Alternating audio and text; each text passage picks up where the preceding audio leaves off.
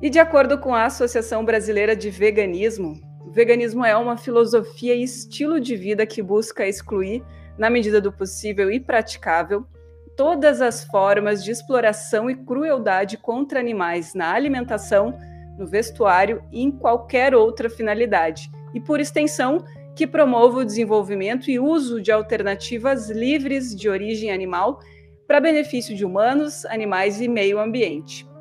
Não existem dados confiáveis sobre a quantidade de veganos no Brasil, mas só de a gente conversar com amigos e conviver com essa nova geração, dá para se ter uma ideia de que tem muito vegano na nossa volta.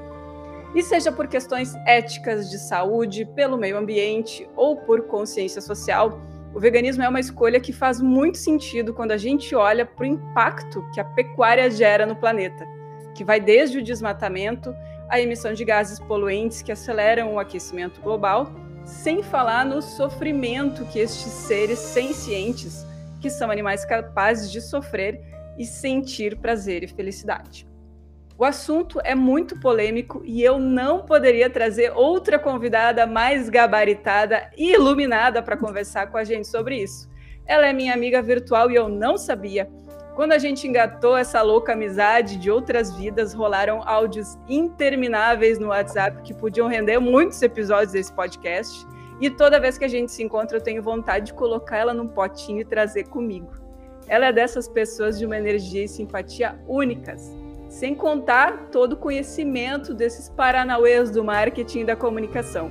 Suspeito que a gente daria uma dupla de criação imbatível, mas eu prefiro mesmo ter ela como minha amiga. Seja muito bem-vinda, Camila Costa, ao podcast Roberta Comunica. Oi, Rô, meu Deus do céu, que honra, que alegria, meu Deus do céu, assim, ó, sério mesmo, né? Depois dessa apresentação maravilhosa que tu faz, assim, eu nem tenho, fiquei sem palavras, né? Mas, enfim, agradecer o teu convite, convite né, não só para participar desse teu projeto lindíssimo, mas também para falar dessa pauta, né, que é tão legal, assim, que eu gosto tanto de falar. E realmente, né, eu acho que estava uh, faltando a gente começar a conversar sobre isso, assim, né, uh, mais na, no online, porque eu sei que no offline a gente já conversa muito, né, a gente já tem várias discussões a respeito disso. E muito obrigada pelo convite, estou muito feliz mesmo, assim, compartilhar mais esse momento contigo. Feliz estou eu, gente. Eu e a Camila nos conectamos de uma maneira tão linda que antes mesmo de lançar esse podcast, muitos dos projetos que eu penso, ela é uma das primeiras pessoas a saber. Então ela já devia estar aqui há muito tempo, mas agora surgiu a oportunidade e a gente vai mergulhar de cabeça nesse tema tão necessário e urgente. Bom, Miglis, para a gente começar a mil, então, eu quero saber como foi que o veganismo entrou na tua vida. Olha, a primeira pessoa vegana que eu conheci, na verdade, foi uma amiga minha, né, a Lu. E depois, né, claro, o marido dela também se tornou vegano, né? Então a gente uh, tinha uma amizade muito muito próxima, assim, né? Eles hoje moram em Dubai, mas na, na época eles moravam em Porto Alegre, a gente estava sempre muito junto. E como bom amigo vegano, né, eles me levavam para os rolês veganos, feirinha vegana, festinha vegana, né? E comecei a, a, a entender, né, como era legal, assim, essa, essa escolha, né? E, e fui me aprofundando, assim, né? As coisas foram acontecendo naturalmente, tudo no, no seu tempo. E eu acho que, assim, também é uma questão de propósito, né? Eu tinha uma pessoa, assim, na, no meu futuro que eu enxergava, assim, né? Que eu queria ser. E essa pessoa era, pelo menos, vegetariana, né? Eu nem tinha, nem ainda conhecia o veganismo, né? Mas eu sempre me imaginei sendo vegetariana em algum momento da minha vida. E pensei assim, ah, por que não agora, né? Por que esperar, já que eu sei que isso vai acontecer cedo ou tarde, né? E daí é isso, e daí estamos aí hoje, né? E quantos anos que tu tinha quando aconteceu essa, esse despertar aí, quando tu te aproximou dessa galera e, e começou a olhar esse, putz, esse rolê é massa? Olha, eu acho que o despertar, assim, né? Eu não, não sei se é despertar, porque se tu vai uh, quando tu é criança, né? As crianças têm uma conexão tão linda com os animais, assim. Então a gente já tem essa conexão, a gente já tem isso normal é, da nossa natureza, né? Porque a gente faz parte da natureza. Eu sempre gosto de lembrar disso, caso a gente esqueça. Mas acho que a criança tem muito essa conexão e a gente acaba se perdendo, né? No dia a dia, até por não pensar direito, né? A gente sabe que que tem uh, essa coisa do viver no modo automático, né? De viver no dia a dia, tendo absorvendo informação muito pronta, né? Porque é mais rápido, não, não que seja errado, né? A gente faz isso o tempo todo, mas a gente vai desconectando, né? Uma a, a, a, o animal de um bife, por exemplo, né? Tu vai desassociando isso porque tu compra já pronto, né? Então não é uma coisa que acaba acaba que vira um objeto, uma coisa, e tu acaba comendo. Então tu vai, tu te desconecta eu acho que depois rola essa volta para casa, né? De entender assim, foi pelo menos que eu, eu, senti comigo, né? Que essa jornada, na verdade, é uma volta para casa, eu entender como que as coisas aconteciam uh, na minha mente, assim, né? De quando eu comi uma, uma carne, né? O que, que os pensamentos que vinham junto com aquilo. Pensava muito, era uma coisa que eu pensava muito. Então, eu imaginava eu sempre tive para mim assim que as coisas que a gente pensa muito a gente tem que dar mais atenção, né? Os pensamentos que vão se repetindo assim. Então, mais ou menos foi isso, né? E, e fui entrando aos pouquinhos, as coisas foram acontecendo. E isso que eu me tornei vegana mesmo foi em 2018, mas que eu sou vegetariana tem mais anos ainda, né? Porque é uma transição. Eu sempre falo assim, foi uma, uma coisa de cada vez, né? Tudo respeitando o meu tempo também, pegando leve, né? Mas acho que foi mais ou menos. Ah, eu devia ter. Ah, o veganismo foi com 32, 33 anos, mais ou menos, né? Foi em 2018, 2017, 2018. Vegetarianismo faz um pouquinho mais, mas, mas não consigo, assim, não tenho uma data fixa, assim, né? Porque foram. Isso eu gosto de também lembrar para as pessoas que eu converso a respeito, foram tentativas, né? Então eu tentava, não me adaptava, voltava de novo, tentava de outro jeito, né? E às vezes voltava a comer carne e daí pensava assim, não, mas não era assim. Aí tentava de novo, né? Até que eu encontrei o meu formato, né? E o que funcionou para mim.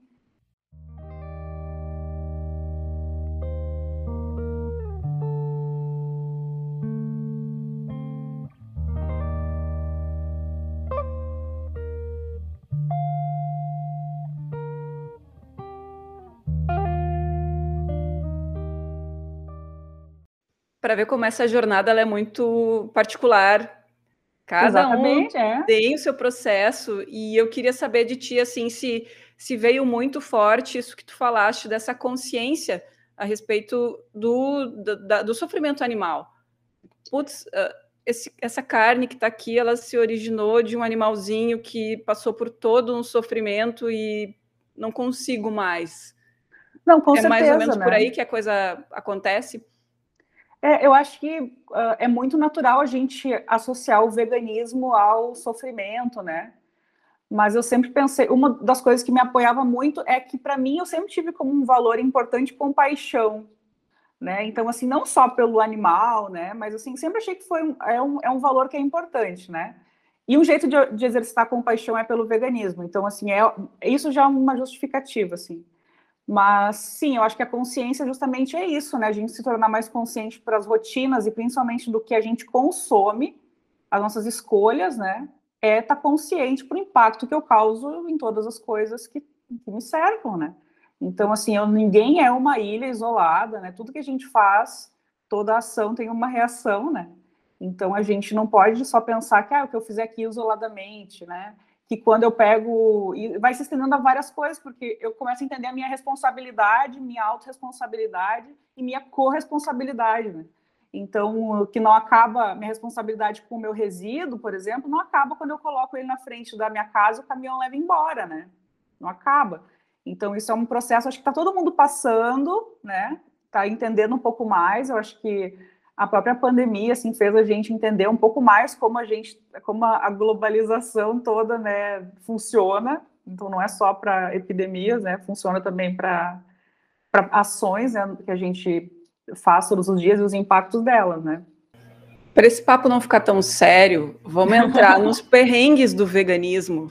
Me conta uma dificuldade que tu tenhas passado nesse teu processo? Tipo, ah, inventei um prato super mega improvável porque era o que tinha para comer. Conta pra gente, assim, algum momento dessa jornada em que tu passou trabalho, amiga. Não, faz parte, né? Mas eu acho que, assim, todos os perrengues foram bem contornáveis, né? Então, acho que as pessoas também têm algumas restrições em se tornar vegana, porque acho que vai ficar muito a vida, né, impossível e restrita, assim, né? Quando na verdade não é. Então, assim, eu já. Um dos perrengues, por exemplo, foi já comer coisa enganada, né? Eu chegar no restaurante e perguntar, ah, é vegano? É, não, mas o negócio tinha queijo, e eu só fui depois que eu comi, né? E dessas coisas que acontecem, assim. Uh, sei lá, a gente pedir pizza de milho, uma pizza, né? No começo a gente estava lá no vegetarianismo, ainda ah, pedi uma pizza de milho, aí vinha milho com bacon, né? Uh, às vezes nos restaurantes, né? Tipo, ah, nossa, super, tem várias saladas. Aí, sei lá, o restaurante inventa uma coisa muito exótica, que é, sei lá, botar presunto na alface, bacon na couve, né? Coisas assim, uh, na batata doce, eles adoram botar bacon, né? Então, essas coisas assim, né? Que são esses perrengues mais contornáveis. Um acho que foi mais marcante, que foi bem no começo, assim, foi numa viagem de avião que eu, eu perguntei, assim, né? Como quem não quer nada, se tinha alguma opção vegana. Aí tinha e era salada de repolho com cenoura. E daí, quando eu perguntei, pra... quando eu... e era uma viagem longa, né? era uma viagem de cinco horas. E daí a opção era é, repolho com cenoura. Eu perguntei se era só aquilo mesmo, assim, né? se não tinha mais nada. Aí ele me trouxe mais um potinho. Então eu fiquei com dois potinhos de salada de repolho com cenoura, né? Mas daí o que, o que, que já naquela. Isso já faz. Um, foi bem no começo, foi lá em 2018, mais ou menos. Eu já meio que entendi a importância do planejamento para esses momentos também. Então, assim, né, sempre levar um amendoim na bolsa, né, coisa assim. Às vezes tem outras opções, né, de, também de outros snacks, assim, que depois acho que a gente vai falar um pouco sobre isso, né, mas de se planejar. É importante é, é, para tu mudar um hábito, né, eu acho que é o, o veganismo tem muito a ver com mudança de hábito, é também tu te planejar para facilitar, né, ou pelo menos para ficar mais difícil falhar nos teus planejamentos, né. Mas basicamente é isso. Porque as pessoas, né, hoje em dia eu tenho assim, uh, sempre que eu viajei, eu achei opção para comer em outro lugar, né? No iFood tem opção. Quando eu saio para jantar fora, a gente né, dá uma ligada antes para ver, eu consulto cardápio online. Uh, os meus amigos já entendem isso, né? Tu é um bom exemplo também, né? Sabe como é que funciona quando a gente vai sair fazendo os rolês, a gente dá uma ligada antes, ver se o, o restaurante tem uma opção vegana. Porque se as pessoas são tuas amigas mesmo, elas vão respeitar tuas escolhas, né? E entender, né, a, a, tua escolha, né, são escolhas individuais, assim, mas sempre, obviamente, busquei não uh, impor, não ser um impeditivo para sair, por exemplo, um convite para sair, assim, né, meus amigos, ah, querem ir numa hamburgueria, não tem opção vegana, chopp e batata frita tem em todo lugar, né, e é vegano, então, né, me convidem para os rolês veganos, né, Adorei, não, né? Não é uma restrição às amizades. A gente não. tem que né, entender que tem que socializar, tem que continuar com essa galera, tem que chamar e juntar as tribos. Mas eu, eu me coloco no teu lugar, eu uh, flertei com o veganismo, eu gosto muito da alimentação saudável, isso para mim pesa muito desde sempre. Em casa a gente sempre teve esse cuidado. E o meu marido teve essa tentativa, o Edu chegou a ficar uns quatro meses sem consumo de carne, assim, com pesco vegetariano, em algum momento, né, comer um peixinho e tal. Mas, cara, eu acho mais difícil essa pressão social. Essa pressão social da galera que não consegue entender o teu propósito com isso. Ah, mas que frescura! Ah, mas por que que tu não come carne? Ah, não, não, não, sabe? Isso é uma dieta, sou de dieta. Tu sentiu isso também ou tu lida tri bem com, com essa gente chata?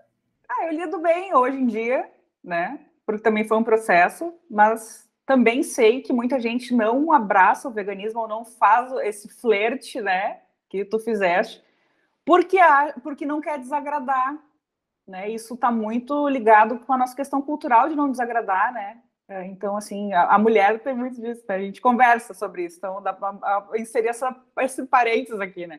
Que a gente tem essa condição de sempre querer agradar ah, eu não vou na casa da minha avó e vou recusar o bolo para não desagradar, não fazer desfeita, não sei o quê, porque ah, porque a pessoa vai ficar chateada, porque a pessoa vai ficar, vai gostar menos de mim, né?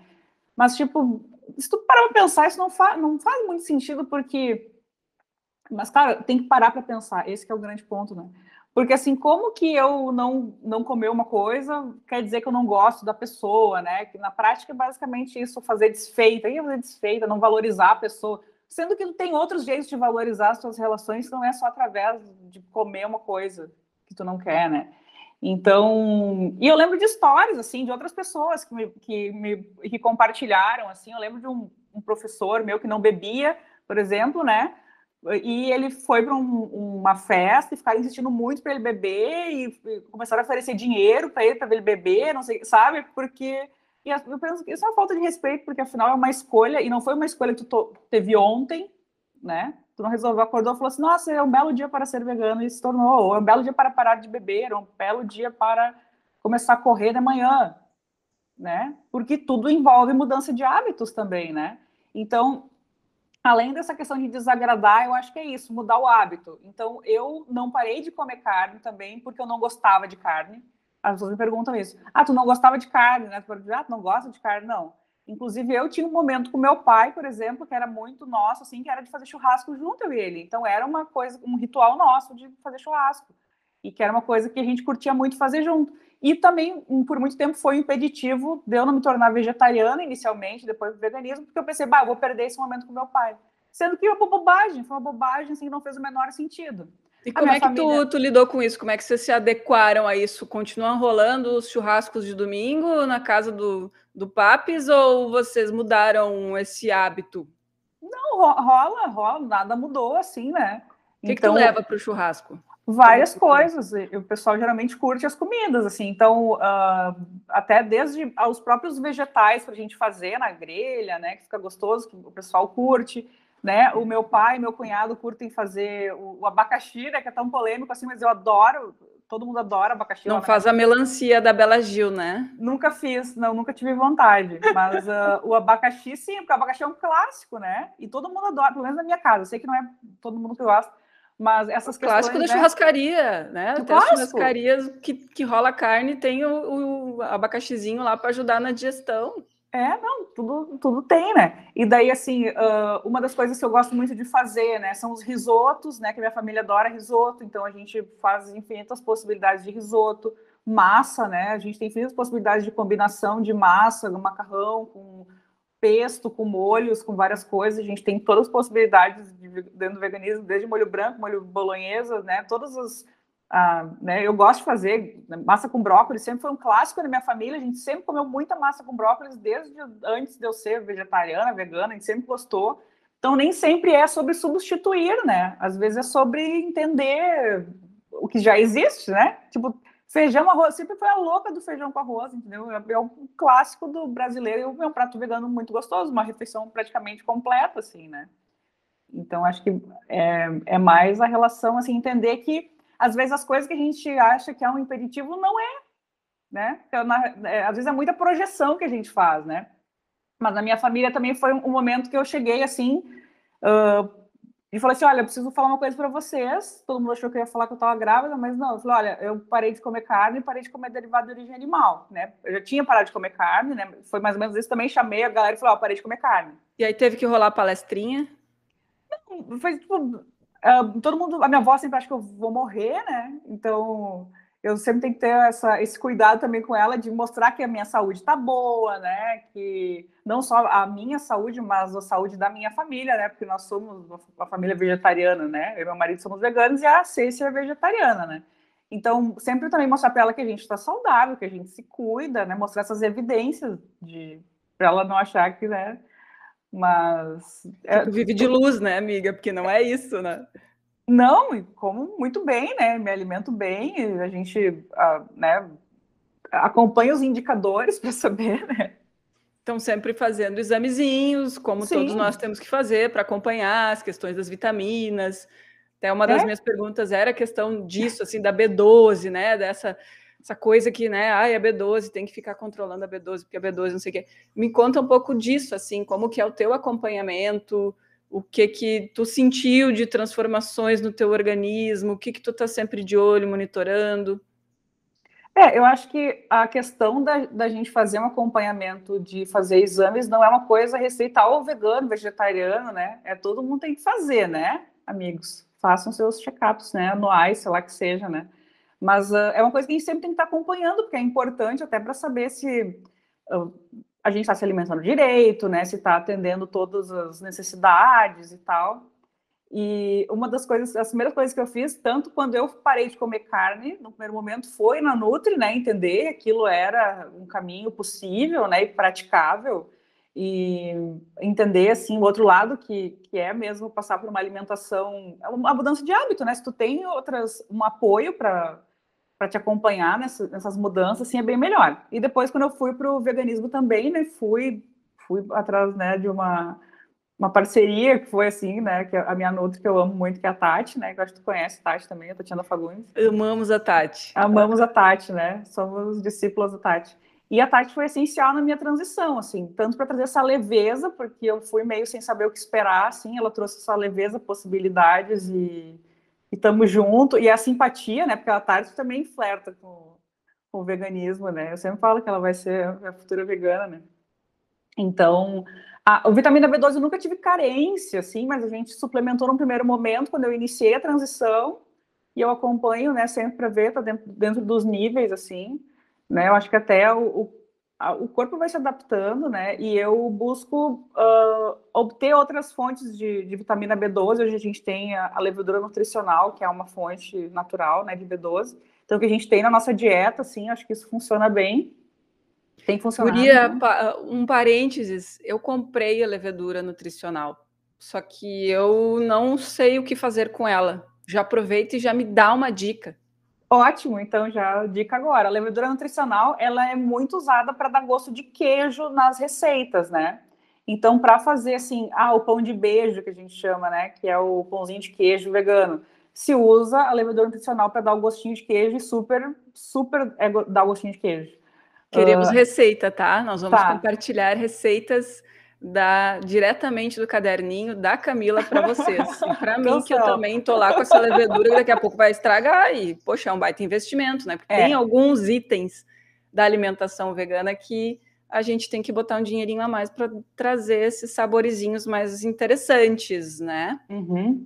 E no, no, sentido assim de uh, da do uso também, tu, tu usa pouco a levedura também, né? Ela é uma coisa mais cara eu sempre sugiro comprar a granel, a levedura, que ela é mais em conta do que comprar em latinhas, assim, eu já comprei, né, e daí que é um pouco mais salgado. Mas tu acaba usando pouco, porque ela, é um, ela tem um gostinho concentrado. Então, em casa eu uso muito, assim, para fazer um molho branco, fazer um molho de queijo, fazer o, o, famoso mac and cheese, que todo mundo adora aqui em casa, né, mas a versão vegana, que daí vai o, o, o creme de leite que eu faço do leite de aveia, que eu gosto muito, que é muito fácil de fazer, né? É botar a aveia de molho na água quente, um tempinho, ela dar uma amolecida, tira aquela água, bota no liquidificador e bate com a quantidade de água que tu queres fazer ali, e aquilo vai virar um leite gostoso, cremoso, depois na panela, e aí tu vai colocando a levedura nutricional e teus temperinhos todos e vira um molho branco lindíssimo, né?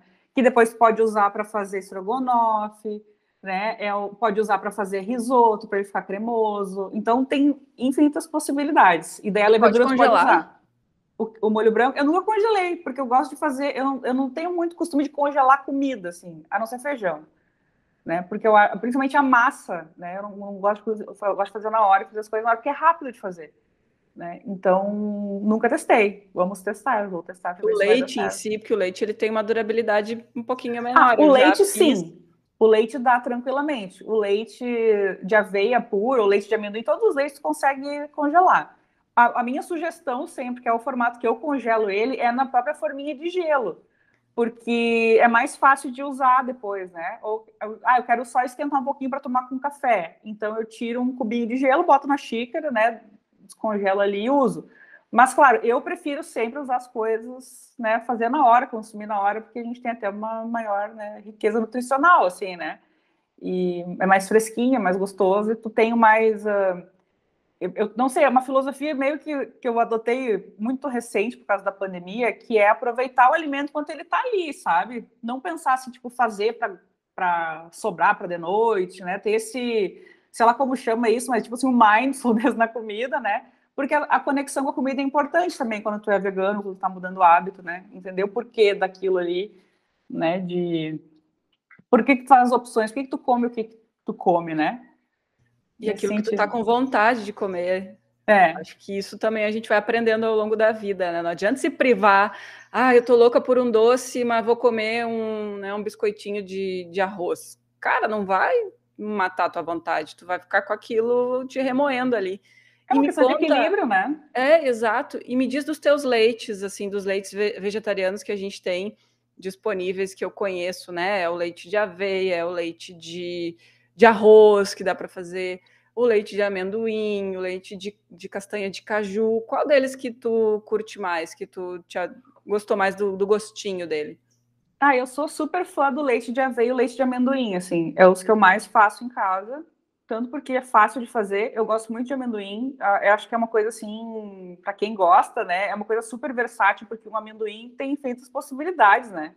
Tu olha para amendoim, tu pode né, imaginar muita coisa. Então, assim, uh, só do amendoim, tá? Só da gente olhar para um outro, outro, outro olhar para o amendoim. A gente tem, pode fazer o leite do amendoim, né?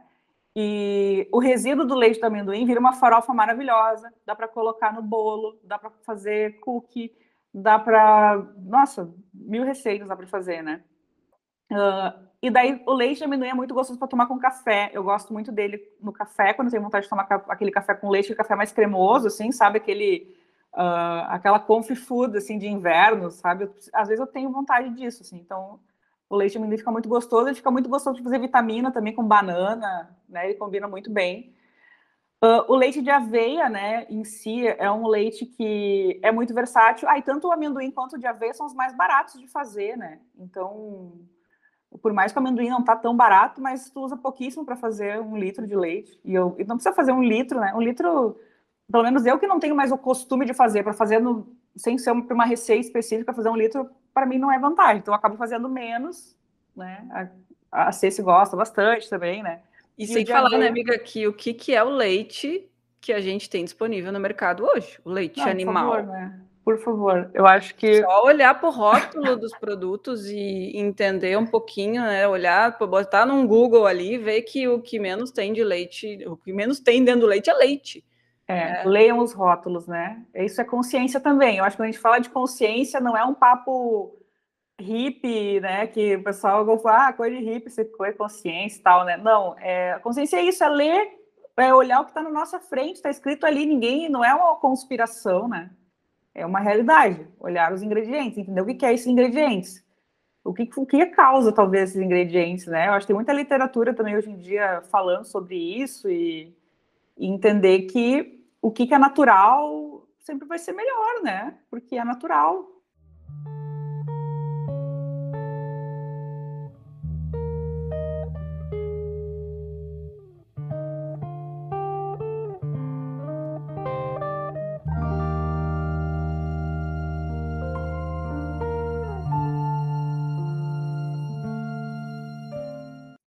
também, né, amiga, porque a gente viu toda uma geração uh, usufruindo dos, dos, benefícios práticos de uma comida industrializada, né, desse avanço da, do, da tecnologia alimentícia. E, poxa, como que eu não vou confiar, né? Tá ali no supermercado, né, lotando as prateleiras. Só que agora acho que a gente chegou no momento em que a gente está se ligando que o tanto de, de produtos químicos que foram colocados nos alimentos que a gente consome estão trazendo é, o lado perverso de tudo isso. Olha o tanto de cânceres que estão surgindo. Pai, eu, eu não sou especialista no assunto, mas isso me, me pega, me, me traz um incômodo.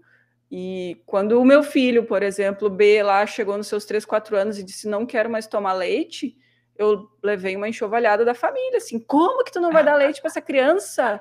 Pobre Ele precisa criança. de leite.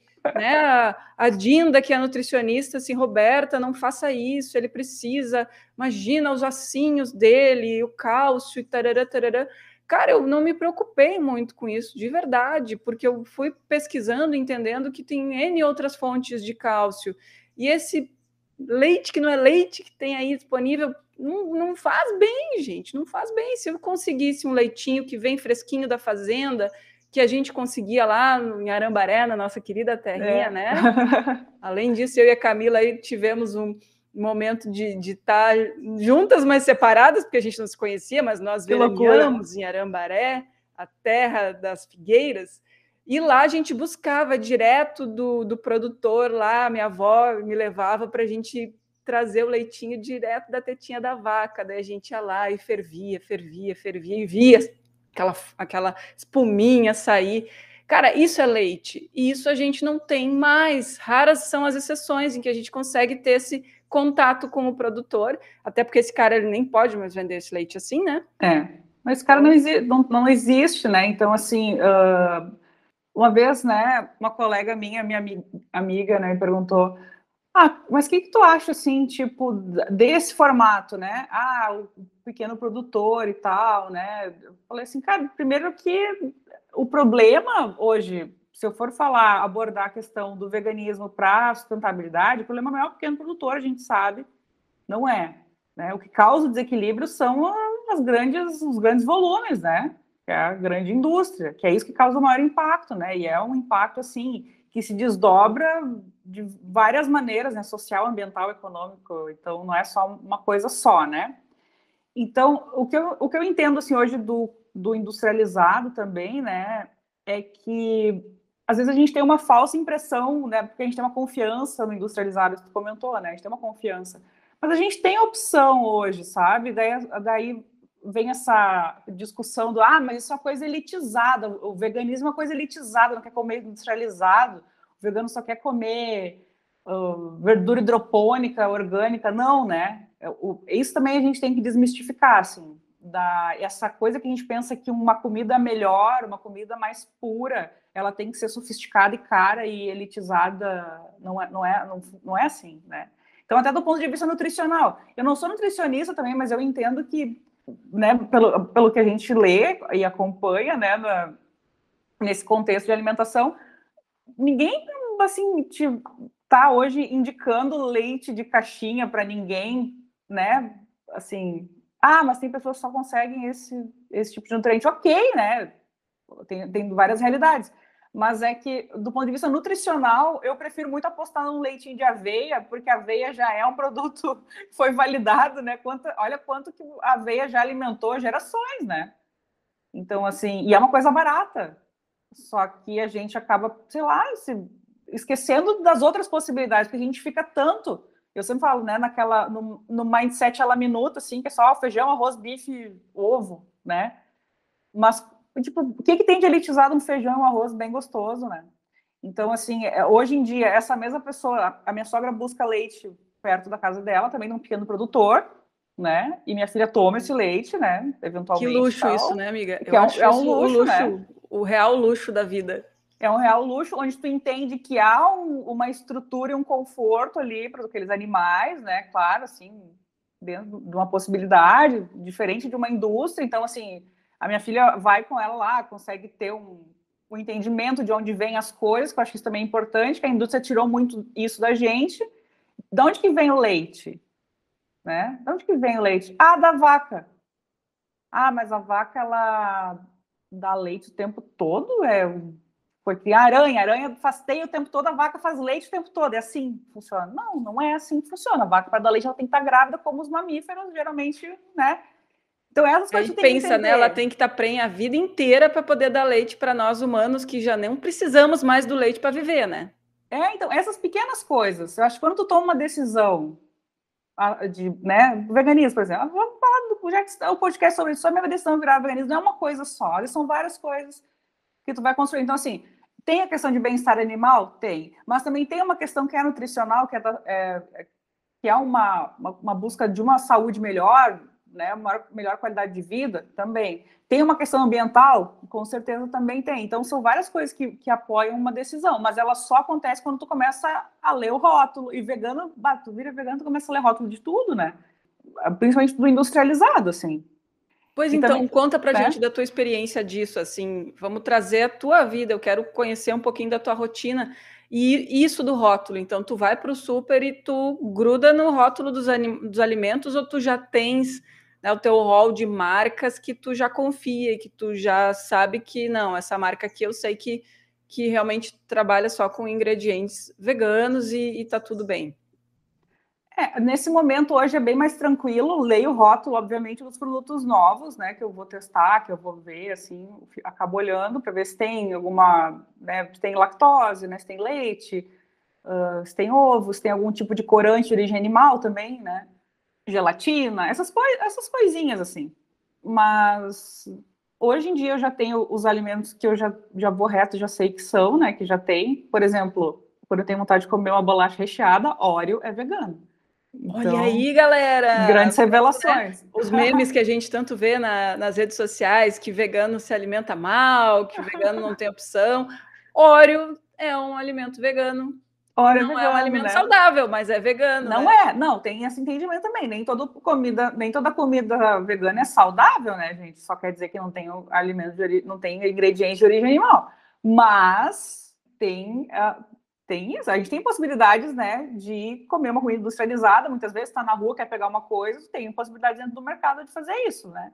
Então, as marcas, assim, né, hoje em dia a gente tem o selo da Sociedade Vegetariana Brasileira também, que tem alguns produtos, né? Então, assim, molho de tomate, hoje em dia já tem selo, que alguns molhos de tomate tinham, né, sei lá, alguns tinham carne moída junto e tal, mas agora os que não têm, já tem, algumas marcas já têm o selo, Uh, algumas bolachas também, fora o óleo, né? Tipo assim, bolacha Maria, que é um clássico, né? A maioria das marcas hoje de bolacha Maria é vegano.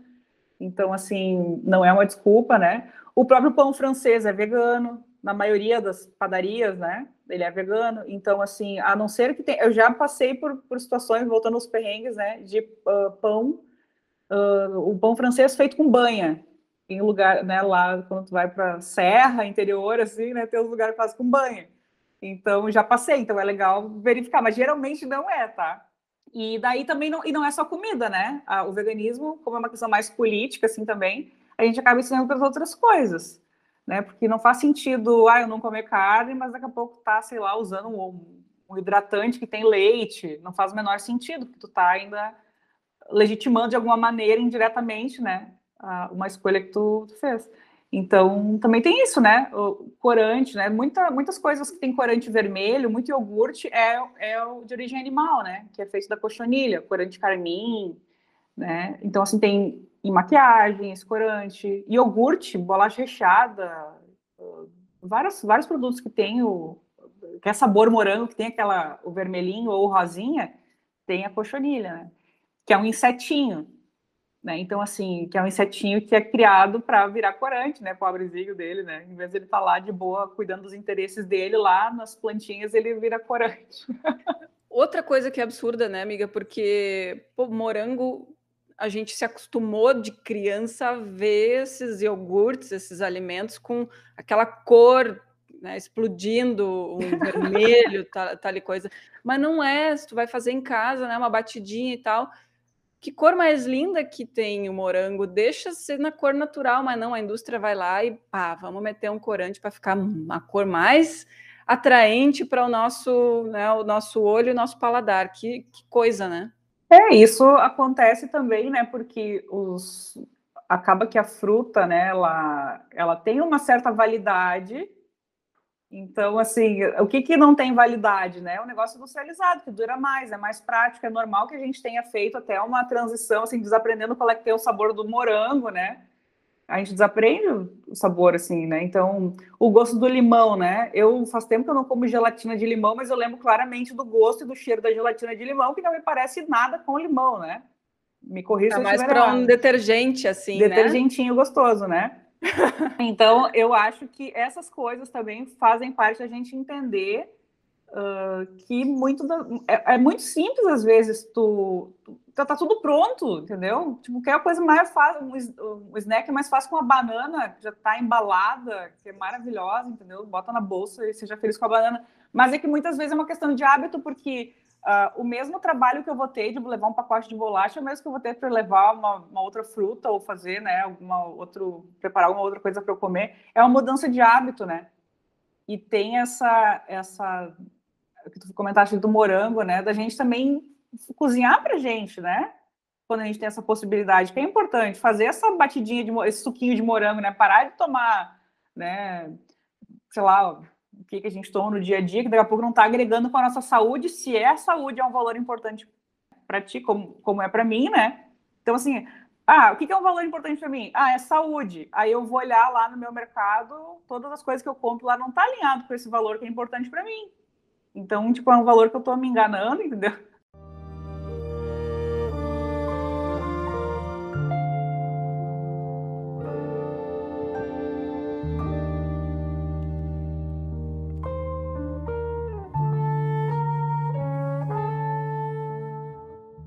Cara, assim, eu, eu a gente né, tá morando aqui em Santa Maria e a gente tem um privilégio imenso de ter uma feira que é monitorada pela Universidade aqui de Santa Maria onde os produtores todos estão passando por essa transição de passar a utilizar né, só insumos orgânicos para enriquecer as suas produções.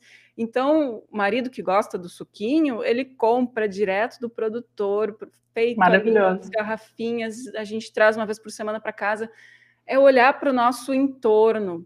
Novo é. Hamburgo, né, onde morei aí 40 anos da minha vida, tem né, uma super área rural que é Lomba Grande. A gente sabe que ainda tem muita gente que é, utiliza pesticidas, enfim, né, no cultivo dos seus alimentos, mas por outro lado também tem um, uma galera que está entendendo que a gente privilegia esses alimentos, tem um grupo crescendo de gente que quer se alimentar de forma saudável e orgânica. Então, tem opções. A gente olhar para o lado e, ao meu ver, né, eu tenho isso comigo como um valor, é valorizar estes pequenos produtores, é incentivar essa indústria pequenininha, né, que precisa da gente para crescer, para se fortalecer. E aí, aos pouquinhos, a gente vai fazendo essa mudança que o mundo precisa. Precisa muito e é urgente, né? Essa questão de muito importante de apostar no pequeno, comprar de quem está próximo da gente, entender qual é, é a realidade do lugar que a gente mora, também é uma consciência diferente, né? Porque a gente acaba ficando meio preguiçoso até de, ah, vou sempre comprar numa grande rede porque lá vou encontrar tudo, né? Mas de uma vez só e tal, não preciso ficar me dedicando muito a isso. Mas é que são coisas que eu entendo que o mercado, assim, o fazer o mercado é uma coisa importante, né? Porque é essencial para nossa sobrevivência, as boas opções que a gente está fazendo ali, né?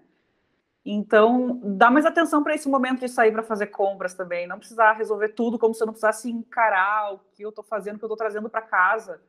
E nesse sentido, assim, de só botar as coisas no carrinho, não olhar o que tem ali dentro, o ingrediente, né? Se aquilo ali. De onde que é essa, essa empresa? O que essa empresa faz? Né? De onde é que vem isso? Então, para entender também, né, essas escolhas, que quando eu estou escolhendo comprar de uma empresa, mesmo que eu não saiba, de uma empresa que daqui a pouco não é tão legal, né? E não só para os animais, para as próprias pessoas, pela questão social, né? Daqui a pouco, assim, é, é, uma, é uma opção que eu faço. Eu quero dar meu dinheiro para essa empresa, ou eu prefiro talvez pagar um pouquinho mais, né? E não é, não estamos falando de coisas exorbitantes, né? Porque é novidade para alguém que tudo subiu, não, né? Mas assim, para poder pagar um pouquinho mais e, e prestigiar quem está mais próximo da minha casa, dar mais força para o comércio local, né? Que a Super. gente a gente super descobriu, ó, oh, meu Deus, existe um comércio perto da minha casa agora na pandemia, né? É a economia colaborativa, né? Da Exatamente. essa galera que, poxa, a gente viu e, e, vai ser tema de uma de um, toda uma série especial de podcast que vai rolar no ano que vem aqui no, no Roberta Comunica, a quantidade de empreendedoras, mulheres especialmente, que precisaram, em função da pandemia, porque perderam seus empregos ou porque precisaram incrementar a renda da família, que tiveram de abrir seus pequenos negócios. Vamos dar força para essa galera, essas grandes indústrias aí, chegando. elas vão ter dinheiro para o resto da vida. Agora, essa amiga que está ali do teu lado, que está lutando para sobreviver, vai fazer muita diferença tu comprar o pãozinho dela, tu comprar a roupinha que ela está fazendo, o lacinho de cabelo, Galera, vamos presentear né, a família. É. Com... Apoia as amigas. Apoia, apoia as amigas. É, isso é. aí. O Natal tá aí, entendeu? Em vez de ficar comprando as grandes redes, que já tá com o seu Natal garantido, garante o Natal aí do, da nossa comunidade, né? Porque eu acho que é importante a gente entender também que não a, as coisas que a gente projeta às vezes é, são grandes, tipo assim, quero mudar o mundo, mas assim, como eu posso mudar o meu pequeno mundo aqui na minha volta, né? Então, como eu posso ajudar as pessoas que estão aqui na minha volta, o meu comércio? Pô, eu quero, eu quero que o lugar que eu moro seja próspero e seja e ofereça qualidade de vida para as pessoas, seja um lugar feliz. Como que eu colaboro para isso, né? Nem que seja comprando no comércio local. Se eu não tenho a possibilidade de ir lá, né, sei lá, fazer um trabalho social, fazer um trabalho voluntário, sei lá, na minha comunidade, então, pelo menos que eu compre das pessoas que estão aqui, dos pequenos empreendedores, né? Promover esse comércio que é tão, né, muitas vezes desvalorizado, né? Porque as grandes redes estão aí, né? E, e elas têm muito mais poder, têm muito mais voz, têm muito mais presença digital, muitas vezes, do que o pequeno. Mas o pequeno empreendedor é muito, né? Pô, é essencial para nossa economia, né? Quem muitas vezes dá emprego para as famílias, né? Então, bota comida na mesa de muita gente aí, a gente sabe que é um, é um volume muito grande hoje que tem de pequenos empreendimentos e merecem o prestígio, né? Já fiz o, o merchan aqui. É isso aí, né? Nós somos duas uh, entusiastas dessa economia e eu sou super favorável e procuro fazer esse movimento aqui. Já fazia em Novo Hamburgo e trouxe isso para Santa Maria e fiquei muito feliz em encontrar aqui um, um ecossistema já muito bem estabelecido de pequenos produtores de diversos segmentos. Então, é isso aí, vamos apoiar essa galera.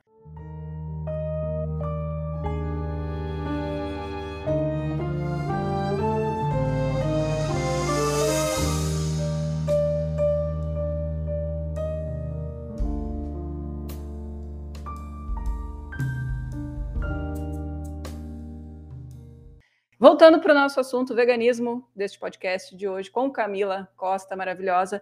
Me conta, amiga, além da alimentação, para muito além da alimentação, o veganismo envolve várias outras escolhas. Passa pela roupa que tu veste, passa pelos produtos de beleza que tu usa, e tá aí mais uma coisa que nos conectou.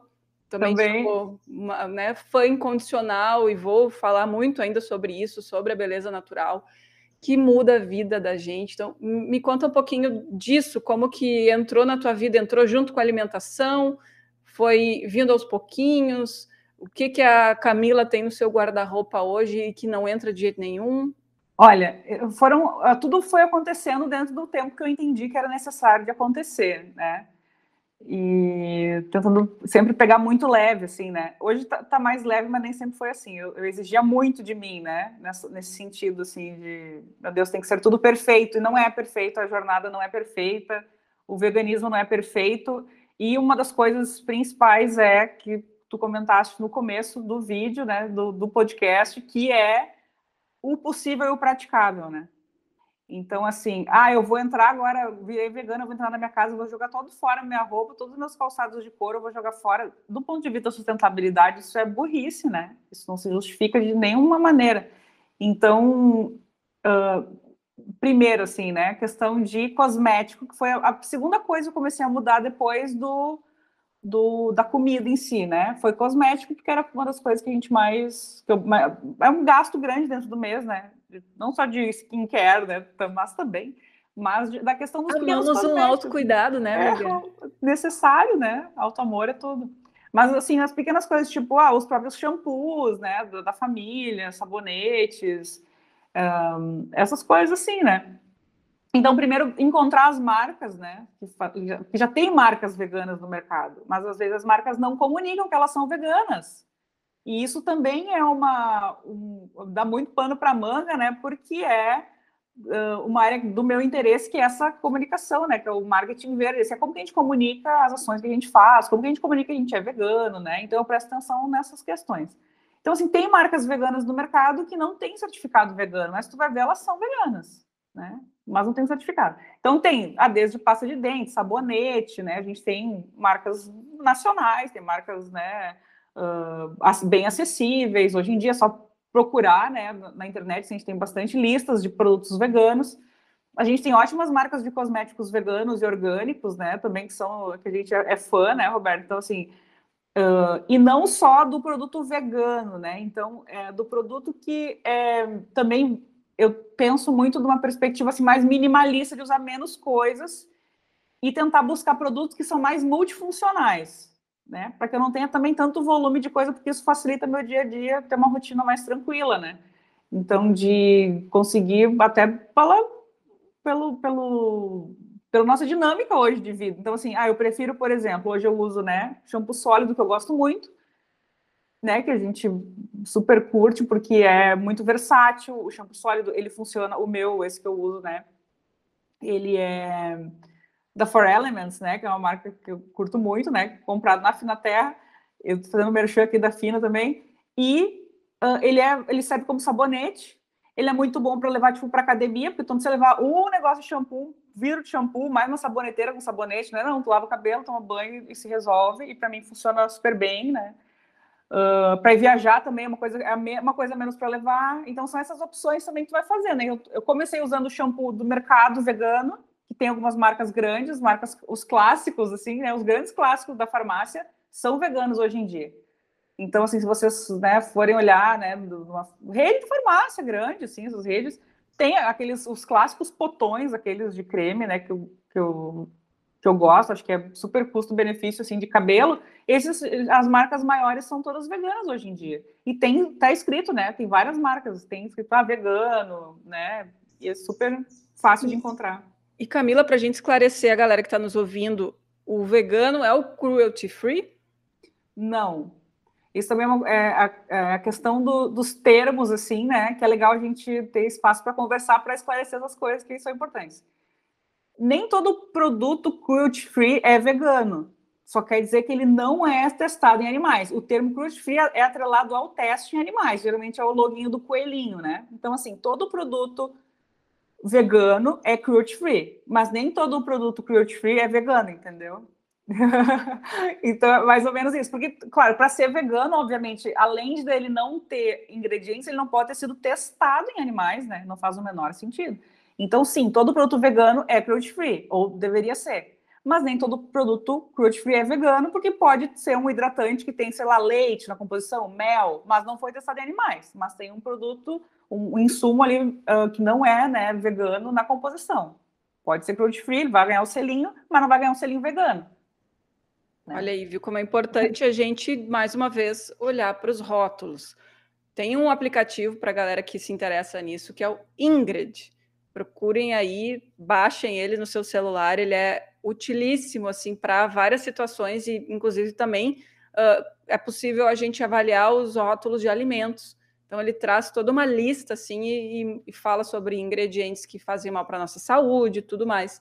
Então, fica a dica vamos trazer isso também aí para os posts que vão ser gerados a partir dessa conversa. Ótima dica, esse aplicativo aí é muito, muito bom, né? Porque eu acho que, assim, a questão do aprendizado é importante, né? E, e a, ter um aplicativo, ter uma ferramenta que ajuda, é muito bom também. Mas uma coisa importante para o aprendizado é esses momentos que a gente está tendo agora também de conversar eu posso falar isso com muita propriedade, porque os as maiores aprendizados que eu tive, por exemplo, na questão de cosmético vegano, foram com pessoas não veganas. Foi, por exemplo, contigo com a Kézia. Tive grandes aprendizados, grandes dicas, né, que vocês me trouxeram de coisas, por exemplo, e vocês não são veganas. Então, nem sempre esse, esse assunto, assim, ele uh, ele acaba acontecendo espontaneamente. A gente tem que dar pauta para poder conversar e, e, entender as possibilidades, né? Ver os aprendizados possíveis né? nessa jornada para ser mais leve, né? Que é o objetivo. Exato, e de novo, a gente né, falou lá no início, eu fiz essa a introdução falando sobre uh, maneiras de a gente imergir nesse assunto e motivos pelos quais a gente busca o veganismo. Uh, vai por várias uh, portas de entrada. Aí, no fim das contas, o que a gente quer? A gente quer ter um, um estilo de vida que faça sentido para nós e para o todo que a gente vive. Nós não somos seres que independem do que a gente tem no nosso entorno. A gente depende muito da nossa do nosso planeta, da natureza, dos recursos que estão aí, que a gente sabe que são cada vez mais escassos.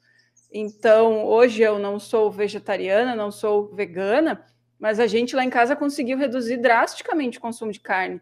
E por quê? Porque também tem um serzinho lá de oito aninhos que veio nos abrir os olhos e que já veio com o chip do veganismo instalado na cabecinha. E que a família pensa, meu Deus, mas da onde que ele aprendeu isso? Roberto, o que que tu anda falando para ele?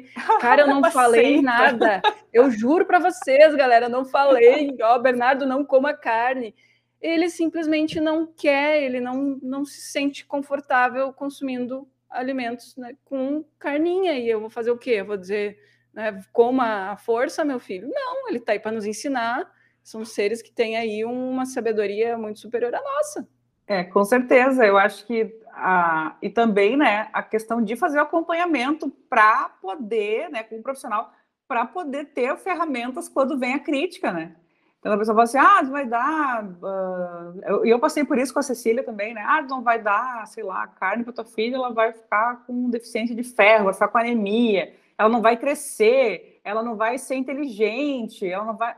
Sabe? E daí, quando tu, tu traz o resultado que, tipo, é, é possível. Eu tô fazendo acompanhamento com a pediatra, né? É, a pediatra tá trazendo uma segurança e falando assim: olha, em outras palavras, né? Time que tá ganhando não se mexe, né? a, a gente né, assistir a uma criança muito saudável, então, uh, e também eu acho que quando tu não come carne, tu naturalmente busca outras alternativas e tu acaba sendo mais curioso. Então, ela é uma criança que tem uma variedade de coisas que ela gosta, que ela come e que ela conhece e que, sabe, eu, eu não tinha isso quando eu era criança, por exemplo. E hoje ela super curte um monte de coisa e muitas delas não são coisas industrializadas, são coisas simples, que é ah, uma melancia. Tipo, nossa, se eu chegar em casa com a melancia é uma festa, assim, como se eu estivesse chegando, sei lá, com engradado de refrigerante, assim, gelado, entendeu? É uma festa, né? Morango, meu Deus, né? Só que também o ponto, assim, é isso, né? Do preço, ah, porque ah, morango é caro, a fruta é cara, não sei o que. A gente sabe quanto é que tá o preço da carne hoje? Eu não sei, mas eu sei que tá caro. Total, é, passa por Total. isso. E amiga, me diz uma coisa, dentro dessa tua jornada, já houve algum momento em que tu pensou em desistir, ou tipo, bah, não tá rolando mais, não, sei lá, não tá fluindo, ou, ou a coisa vem assim de uma maneira tão forte que essa opção ela, ela não, não existe, não rola? Nunca tive vontade de desistir. Nunca tive. Uh, eu acho que o, o que aconteceu foi demorar para entender que isso ia acontecer cedo ou tarde, assim. Aí quando eu entendi, né, isso foi uma conversa, né, que eu estava tendo com o Marcelo, a gente estava vegetariano já há muitos anos e, e assistindo documentários, né, e se preparando, e tentando entender, e assistindo filme, lendo a respeito e tentando reforçar nosso repertório para entender se fazia sentido, né. Daí a gente estava conversando, assim, no sofá, assim, e eu falei para ele, tu entende, assim, que a questão do veganismo vai acabar acontecendo, né, com a gente, em algum momento. Vai acabar acontecendo. E por que não agora, né? a gente vai esperar? Vai estar esperando o quê para começar a transição? E daí a gente entendeu, está. Então, vai acontecer, então que aconteça antes. Porque o que eu ouvia muito dos veganos era, ah, eu me arrependi de não ter me tornado vegano antes. Eu ouvia muito isso, né? E também ouvia, né? O, tem uma coisa que eu sempre brinco, é isso. O, o, todo vegano já disse em algum momento que é, ah, eu nunca vou conseguir ser vegano, né? nunca vou conseguir. Olha, imagina que absurdo, né? Mas e é possível. Então, quando começa a entender que é mais fácil do que tu imagina que vai, vai ser, mas que também é um desafio, porque é uma mudança de hábito que exige um pouco de, de esforço no começo, mas que depois flui, que é uma construção. Né? E o possível praticável que eu acho que a gente tem que ter em mente. O que é o possível praticável? Ah, não vou tomar vacina porque é testado em animais? Não, né? Porque vegano bom é o vegano vivo, né? Então. Adorei, resumiu. Tomem a vacina, pelo amor de Deus, não me venham com essas desculpas aí, é, galera. Seus doidos, por favor. Mas é que tem, é que assim, tem várias, várias linhas, né? Dentro do veganismo tem várias interpretações. Mas a definição real, né, da Vegan Society é o possível praticável. Então, que se aplica a isso. Se, eu, se é uma coisa que depende da minha vida, da minha sobrevivência, é óbvio que eu vou ter que abrir exceções Óbvio que isso vai ter que acontecer, porque o veganismo tem muito da questão da militância, né, em vários níveis, alguns mais radicais, alguns mais, mais né, através do diálogo, né, tem vários níveis. Mas é isso. Como que eu vou militar? Como que eu vou tentar fazer? Vou abrir o diálogo, vou conversar com as pessoas. Se eu estiver doente, se eu estiver morrendo, porque eu não tomei a vacina, não faz sentido nenhum, né? Então, o possível e o praticável. E o possível e o praticável dentro do teu momento também, né? Se o teu momento agora é ser mais flexível, ah, vou comer carne só final de semana, esse é o teu momento agora. Tem que respeitar essas etapas, né? E as coisas, se é um, uma coisa importante, dá atenção para isso, né? É só é o que eu gosto sempre de deixar falar, assim. Perfeito, muito bem colocado, amiga.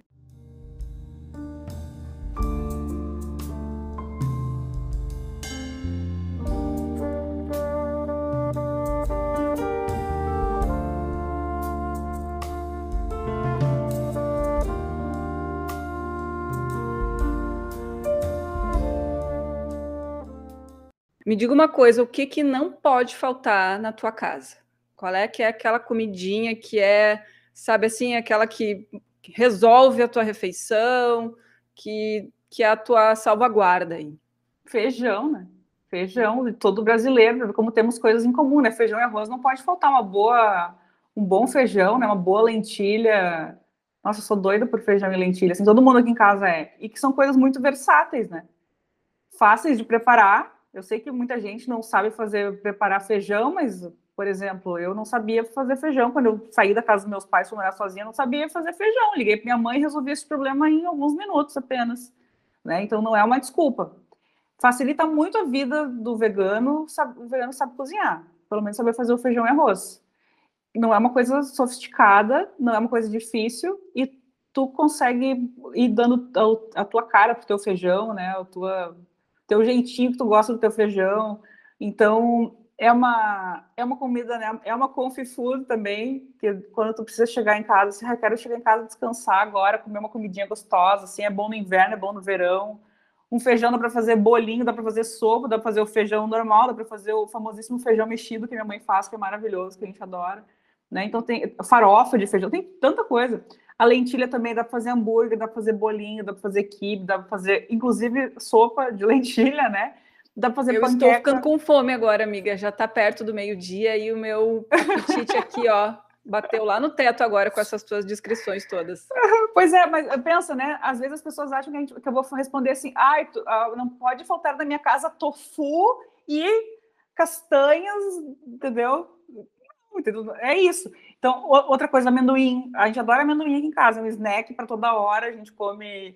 E daí o amendoim eu faço o leite de amendoim, eu faço pasta de amendoim, a gente faz o amendoim torrado. Quando a gente está com vontade de comer uma coisa doce, é o amendoim, aquele amendoim da Páscoa, né? A gente gosta de fazer aquilo fora de hora para comer, olhando filme e tal. É uma coisa super versátil. E essas pequenas coisas, então, é, não é, é muito mais a, a, tem a ver com o teu autoconhecimento das coisas que tu gosta de comer, de como essas coisas podem ser práticas na tua rotina de fazer, né? Não é nada uh, super trabalhoso, né? São coisas simples. E eu, sempre falo, né? Aprende a fazer um bom feijão, né? Se tu gosta de feijão, aprende a fazer um bom feijão, que é uma coisa que você vai usar para a vida toda. Né? Aprender a fazer um bom feijão faz total diferença na tua vida e na, na tua qualidade de vida, né? Porque é uma boa fonte de nutrientes, de proteínas. Um, Outra coisa que não pode faltar aqui em casa também é brócolis. A gente gosta muito de brócolis. A gente faz de tudo que é jeito. Massa com brócolis, arroz com brócolis, brócolis puro, pastel de brócolis. A gente adora. Ora pronobis é uma coisa que a gente gosta muito também, que é muito versátil, que é uma punk, né? Que é uma planta não convencional. É super fácil de cultivar em casa.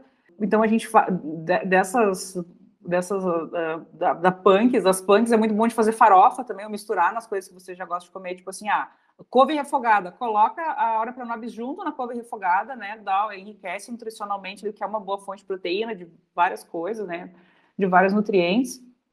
Então, as, as verduras escuras, né, são bem importantes, eu não, não deixo faltar em casa, fruta, né, maçã, banana, laranja, sempre tem que ter em casa limão, né? Porque limão também é muito versátil, usa na comida, usa na salada, faz suco, né? Faz chá, essas coisas. Eu, eu sempre entendeu a versatilidade, né? Então, e coisas são fáceis de encontrar para tu poderes dar, se, quando tu quer se dar os luxos de comprar uma coisa vegana industrializada, sei lá, um hambúrguer do futuro, que é uma coisa que é gostosa, vegana industrializado, que não é muito barato. Mas aí tu abre uma exceção no final de semana, faz, né? Se daqui a pouco tu não faz isso, não quer fazer no dia a dia, nem aconselho também mas é, tem muito a ver com simplicidade, né? Com entender que é possível você ter uma alimentação vegana bem simples, né? E se tiver dificuldade de entender isso, também pode marcar uma consulta com a Tati lá, que ela explica melhor que eu, né? Maravilhosa, Tati, mais uma vez.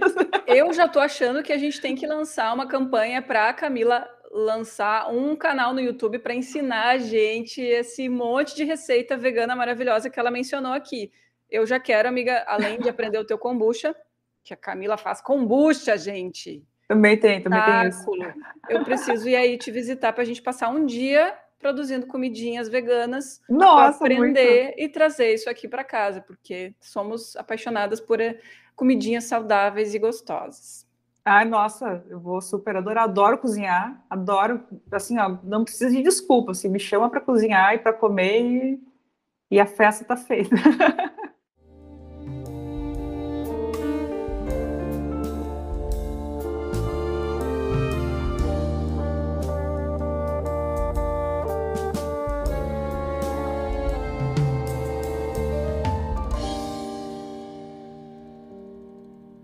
Bom, minha amiga, então, para a gente encerrar esse papo que, nossa, foi muito legal, muito esclarecedor, eu tenho certeza que quem nos ouviu conseguiu entender a mensagem de que o veganismo ele pode ser muito simples, leve e coerente com as nossas escolhas, com o nosso estilo de vida, e que por, por cons consequência dessas escolhas a gente vai estar fazendo bem imenso para o planeta, para o futuro da vida na Terra, em resumo, né?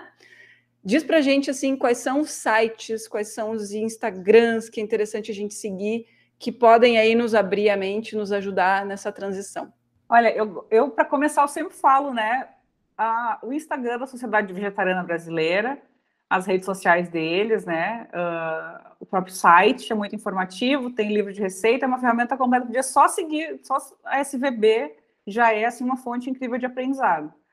Outra coisa também, as pessoas que estão ligadas à SVB, né? Então, assim, tem o Ricardo Laurino, que é presidente, que dá para seguir ele no, no, Instagram, que é arroba Ricardo Laurino, né? Que eu gosto muito, foi uma das pessoas, assim, que me ajudou muito a entender várias questões do veganismo aplicado na vida real, assim, né? Porque também é, é, acho que ele tem muito um posicionamento, assim, gente como a gente, rotina com criança, com família, como que funciona, né? Uh, eu gosto muito do, dos canais também de no YouTube de receitas, né? Então eu procuro não, não canais específicos de veganismo, mas tam, também, né? Mas alguns canais que abrem algumas receitas veganas eventualmente e são legais, que não são especificamente de pessoas veganas, né? Uh, de veganismo eu gosto muito do, do, presunto vegetariano, né? Que eu acho que é um, um canal muito legal, que foi o canal que eu usei muito para aprender a fazer os leites o Vegetari Rango também foi um canal que me ajudou muito, assim, na transição, apesar de achar que ele faz um pouquinho de, de, bagunça na cozinha, que me dá um pouco de agonia, assim, porque é coisa de mulher, assim, eu tenho isso, desculpa. Mas eu gosto muito do conteúdo dele, né? Eu, foi uh, os uh, leites também, eu aprendi a fazer várias coisas ali com ele. Eu gosto muito, muito do Larica Vegana, que é da Luísa, né? Que é o, tem o canal no YouTube e tem o, o arroba dela também. Que também me ajuda muito, me ajudou muito com várias receitas, assim. Nossa, ela tem infinitas receitas. Agora, de canais não, não específicos de veganismo, que eu também acabo pegando muita receita, é a, a, Rita Lobo, né? Maravilhosa. Então, ela tem muita receita boa no panelinha, né? No site dela. Então, assim, ah, eu quero uma receita com. Ah, eu gosto de berinjela, mas não aguento mais comer do mesmo jeito. Busca lá, tem um milhão de receitas, né? Então, pode ir adaptando coisas que tu gosta para expandir o teu, teu repertório de receitas, né? O gastronomismo também da Isa, né? Que eu amo muito a Isa, que é maravilhosa que também uh, ultimamente tem trazido bastante opções veganas e vegetarianas. E basicamente isso. E o meu futuro canal, né? que eu vou ter. Meu isso canal aí. imaginário. Meu canal imaginário. Fazer favor, né, amiga? Isso. Vamos lá. Aceito sugestões né, de, de receitas, assim, mas acho que uh, algumas coisas eu já tenho, o pessoal acaba me pedindo, né? Receitas agora para o Natal, né? Principalmente. Pensei, já tem um projeto de um livro de receitas que eu já comecei várias vezes, mas que eu preciso levar ao, ao final. Então, acho que é o momento da gente pensar nesse novo projeto, né? Agora acho que tu me deu um gado, assim, para.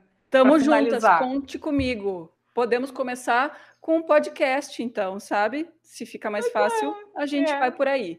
Beleza. Mas, gente, que prazer, que prazer imenso poder estar conversando contigo sobre esse assunto tão necessário, urgente. Camila do meu coração, foi um prazer te receber aqui no Roberta Comunica. Tuas considerações finais sobre o que é ser vegana e a felicidade que é ser vegana. Ah, eu que agradeço primeiramente o convite, mais uma vez, né, Rô? A gente está aqui junto, tão bom a gente estar tá, tá juntas. É todos os momentos, né? Não tem tempo ruim com a gente, né? E sempre dá muita conversa, assim, dá muitas trocas muito boas. E o que eu quero deixar, né, de, de, de recado final, assim, que, olha, o futuro é vegano, né? Não sei se de todas as pessoas, mas o meu com certeza. E ele não é um futuro perfeito, né? O de ninguém é.